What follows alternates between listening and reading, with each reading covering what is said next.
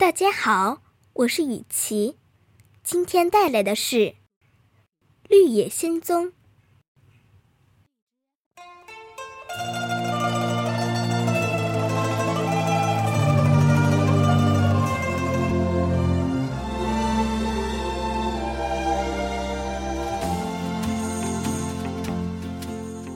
终于来到了贵特林人的国度。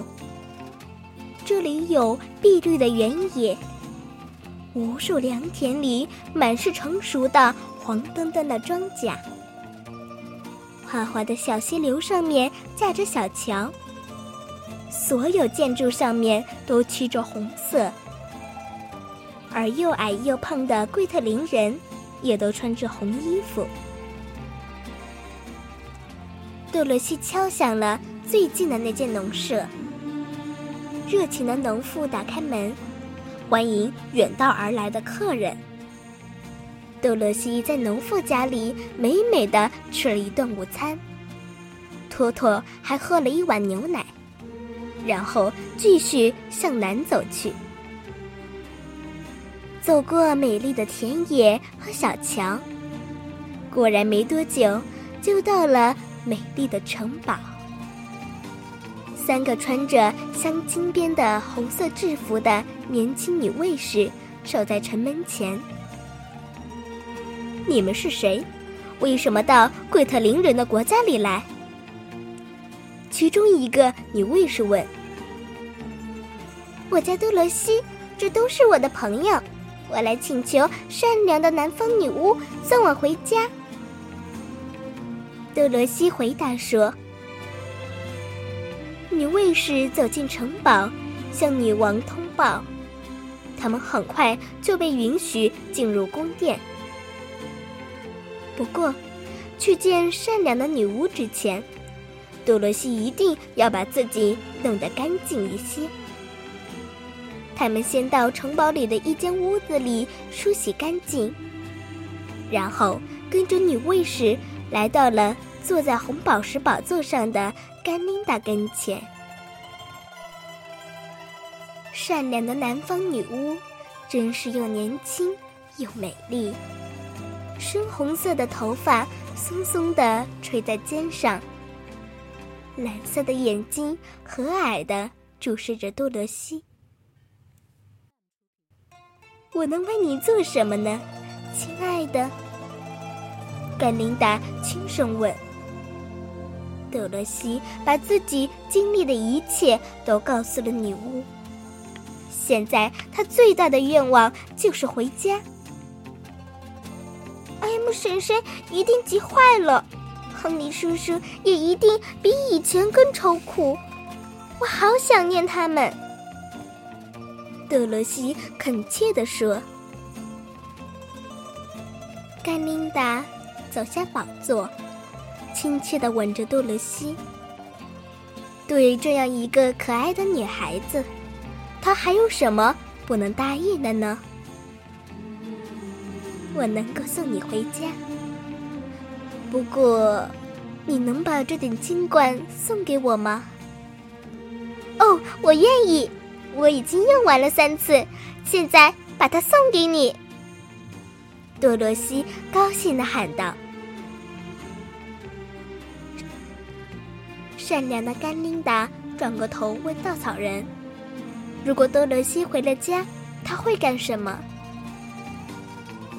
我会回到翡翠城。”奥芝临走时把这座城市交给了我。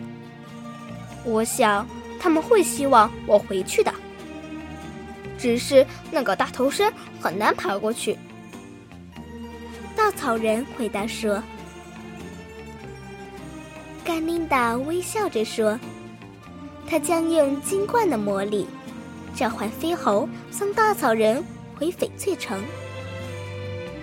你是个不平凡的人，翡翠城非常需要你。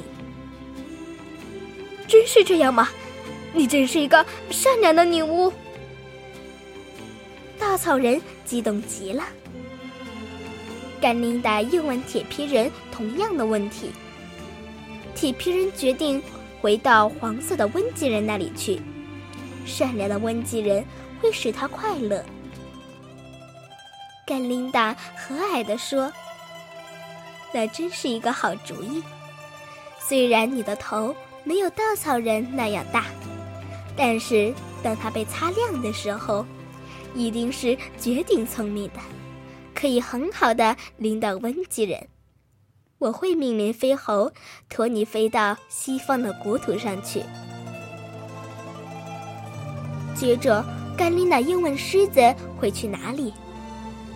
狮子说：“山那边森林里的野兽们还等着他回去做森林之王。他会很快乐的在那里度过一生。”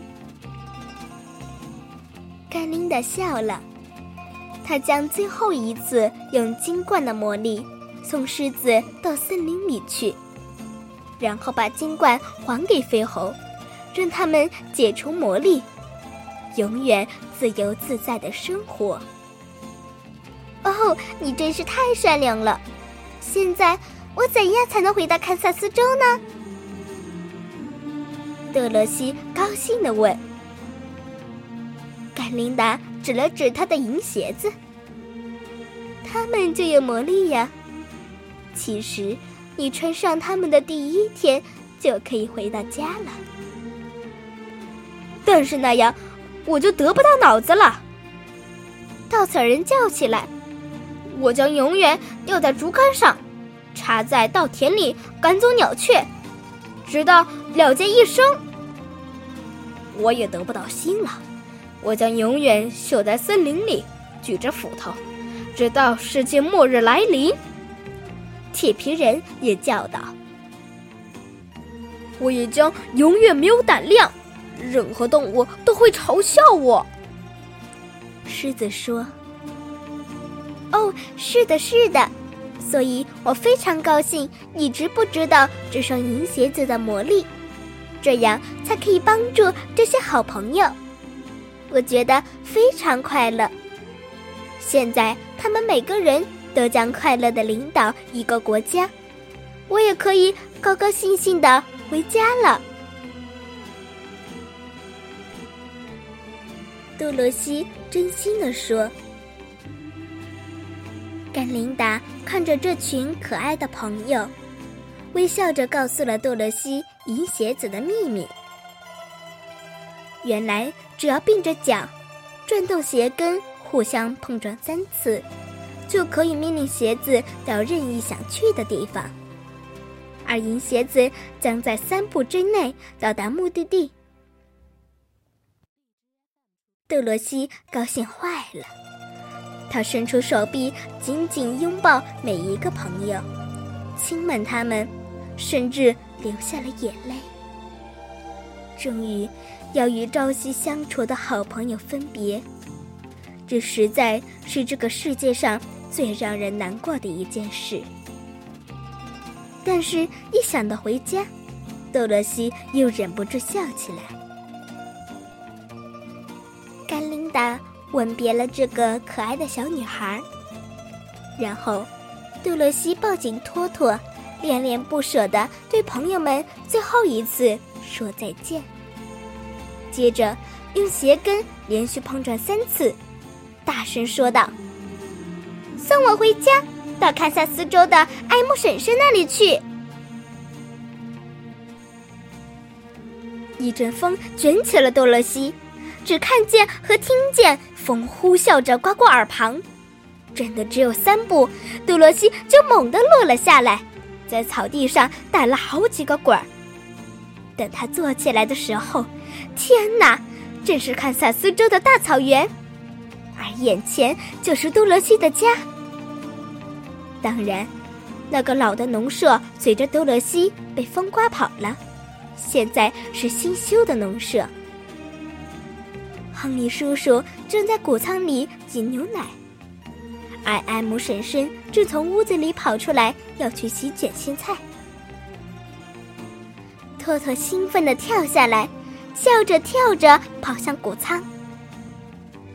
多罗西的一双银鞋子正好在飞行中掉了，永远地遗失在了大沙漠里。他穿着袜子，飞快地奔向 M 婶婶。啊，亲爱的，你到哪里去了？我还以为再也见不到你了。爱姆婶婶含着泪叫道，不停的吻着多罗西的小脸。我好想你们呀，爱姆婶婶！我和托托从很远的地方回来，我终于到家了，好快乐呀！多罗西紧紧拥抱着爱姆婶婶，泪水打湿了婶婶的围裙。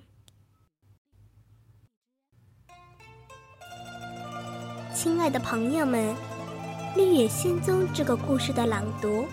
今天就全部结束了，谢谢您的聆听，再见。